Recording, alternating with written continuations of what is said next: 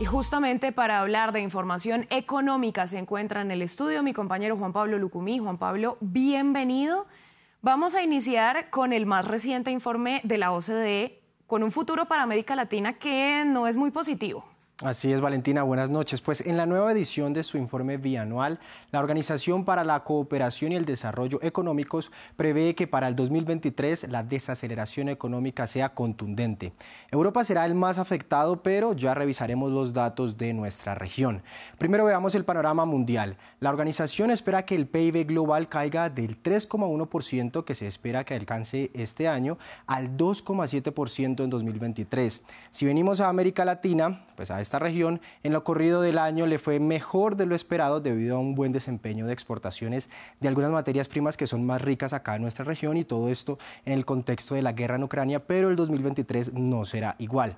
La economía más afectada de América Latina será la colombiana, pues se espera que su PIB pase del 8,1% que alcanzará este año al 1,2% en 2023. Se espera también que Argentina y Chile crezcan solo un 0,5% el próximo año y Brasil un 1,2% frente al 2,8% de este año. El país que menos se vería afectado sería Perú con un crecimiento de tan solo un punto menos que en este 2022. Según la organización, este panorama se debe al endurecimiento de las condiciones financieras mundiales, el retiro de la mayoría de las ayudas fiscales y la disminución de los precios de las materias primas.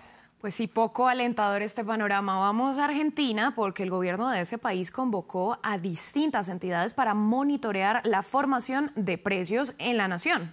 Valentina, hoy se reunieron entidades empresariales, sindicales, también de defensa del consumidor, organismos públicos, universidades y representantes de las provincias para definir la agenda de trabajo del Observatorio de Precios del país. Esta entidad fue creada en 2014, pero desde 2016 no ha tenido actividad.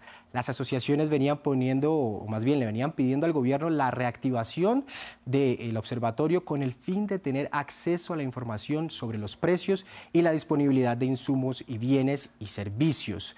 Todo esto mientras el país viene registrando crecientes datos de inflación que expertos esperan que supere el 100% antes de finalizar este año y mientras hoy se registró una jornada de huelgas en Argentina de movimientos de izquierda que piden mejores salarios. Y que cada vez son más comunes estas jornadas de paro, Juan Pablo.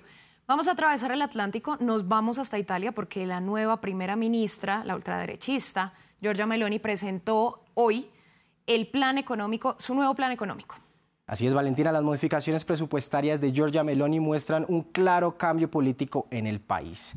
El plan se enfoca en dos frentes, iniciativas socioeconómicas para familias de bajos ingresos y ayudas a la industria italiana a crecer a pesar de la crisis energética provocada por la invasión rusa de Ucrania. El plan también busca eliminar una renta básica y una reforma de pensiones de hace una década que Meloni y sus aliados de derecha han atacado durante mucho tiempo. Pero escuchemos a la premier italiana hablando de los números. Como prometimos, la mayor parte de esta ley de presupuesto es para brindar seguridad económica a empresas y familias y se destina a abordar las altas facturas de energía. Con un presupuesto total de 35 mil millones de euros, hay unos 21 mil millones destinados a solucionar los mayores costos energéticos.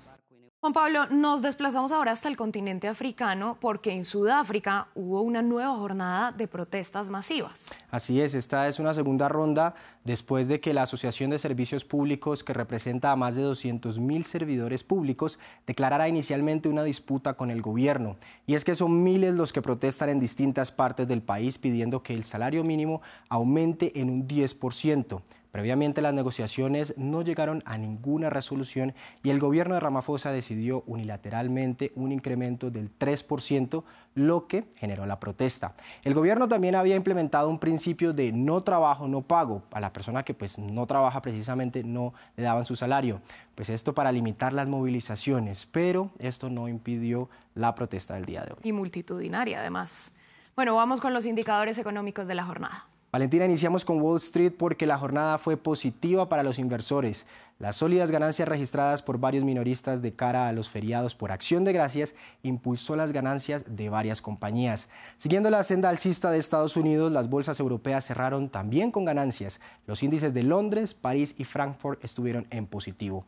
Nuestra región, en cambio, cerró en terreno mixto, solo con el índice principal de referencia de Brasil, con una caída del 0,81%. Juan Pablo, pues a usted muchas gracias por esta ampliación económica. Lo invito a que se quede con nosotros porque vamos a directo a